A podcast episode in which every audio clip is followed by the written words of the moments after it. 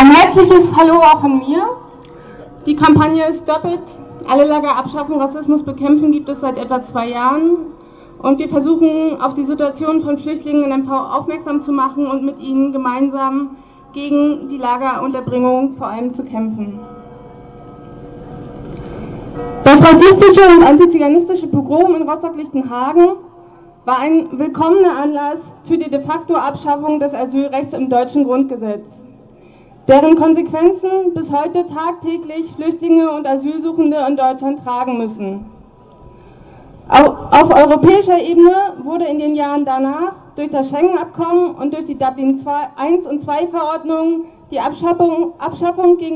die Abschottung gegenüber Flüchtlingen rigoros vorangetrieben und so eine Art Festung Europa geschaffen, die seit 1993 mehr als 16.000 Todesfälle zu verantworten hat.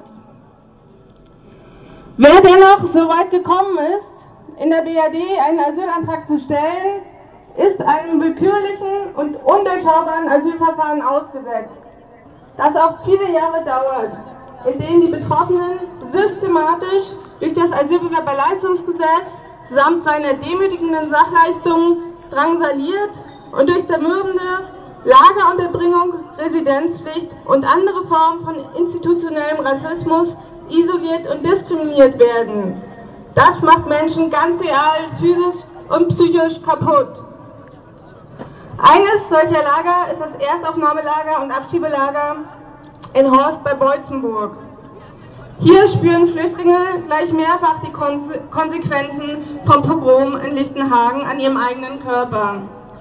Das Pogrom in Lichtenhagen hat nämlich letztlich dazu geführt, dass die ZAST, die direkt nach dem Pogrom kurzzeitig in Hinrichshagen bei Rostock existierte, wo die Betroffenen erneut rassistischen und antiziganistischen Protesten von Bürger und Bürgerinnen ausgesetzt waren, schließlich in ein Waldstück nach Horst in die totale Abgeschiedenheit verlegt wurde. Seit April 1993 müssen sich nun schon dort die Flüchtlinge, die MV zugeteilt sind, und seit 2006 auch ein Teil der Flüchtlinge, die Hamburg zugeteilt sind, auf, einem, auf dem gefängnisähnlichen Gelände aufhalten.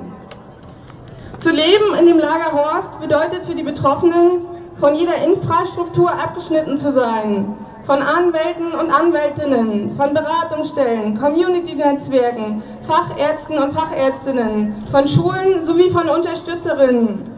Selbst der Zugang zum Internet bleibt ihnen verwehrt, was die Isolation vervollständigt. Die Betroffenen werden systematisch entmündigt und erniedrigt, indem ihnen zum Beispiel jede Möglichkeit zur eigenen Verpflegung genommen wird. Sie dürfen beispielsweise keine elektrischen Geräte auf den Zimmern haben. Küchen sind erst gar nicht eingerichtet. Stattdessen müssen sie zu vorgeschriebenen Uhrzeiten in einer Massenkantine essen.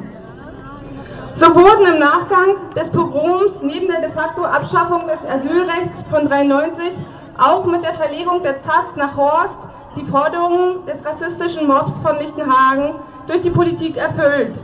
Zum einen ist es kaum möglich, in Deutschland Asyl zu erhalten, zum anderen werden Flüchtlinge unmenschlichen Bedingungen unterworfen und zu einem Leben an der Peripherie der Gesellschaft gezwungen. In den letzten Tagen und Wochen war von vielen Seiten immer wieder zu hören, aus Lichtenhagen müsse man lernen. Wir fordern, dass dies keine leere Worthülse bleibt und dass konsequenterweise das Lager in Horst abgeschafft wird.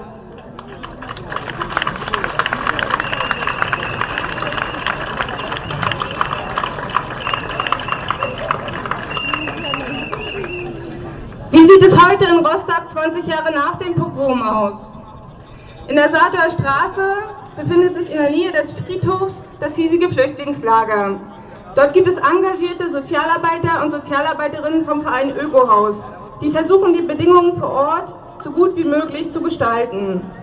Das ändert jedoch nichts daran, dass die Menschen ausgegrenzt, ausgegrenzt am Stadtrand zum Teil schon länger als zehn Jahre leben müssen. In diesem Jahr hat das Ausmaß rassistischer Gewalt auch in Rostock zugenommen. Eine deutliche und solidarische Reaktion darauf seitens der Bürgerinnenschaft oder anderer Kommunalpolitiker und Politikerinnen gibt es größtenteils nicht.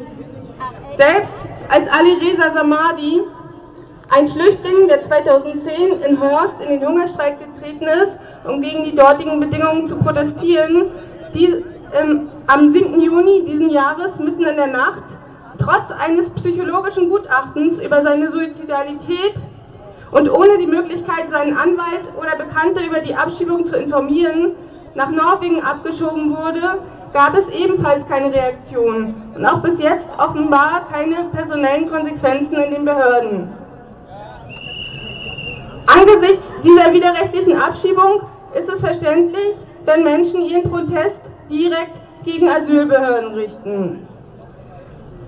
Wie sehr, wie sehr sich 20 Jahre nach Lichtenhagen die deutsche Mehrheitsgesellschaft immer noch gegen die ohnehin geringe Zahl von Asylsuchenden und Flüchtlingen wehrt, zeigen aktuelle Beispiele aus Leipzig, aber auch aus Neubrandenburg hier in Mecklenburg-Vorpommern, bei denen Bürger und Bürgerinnen gegen die Unterbringung von Flüchtlingen in ihrem Wohnumfeld Stimmung machen.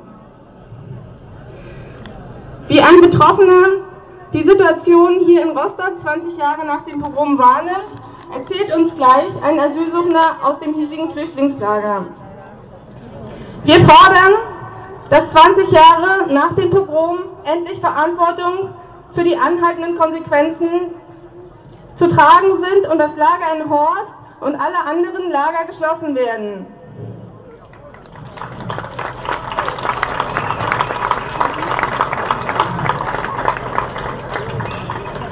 Wir fordern dezentrale Unterbringung und Asylsuchende an selbstgewählten Städten.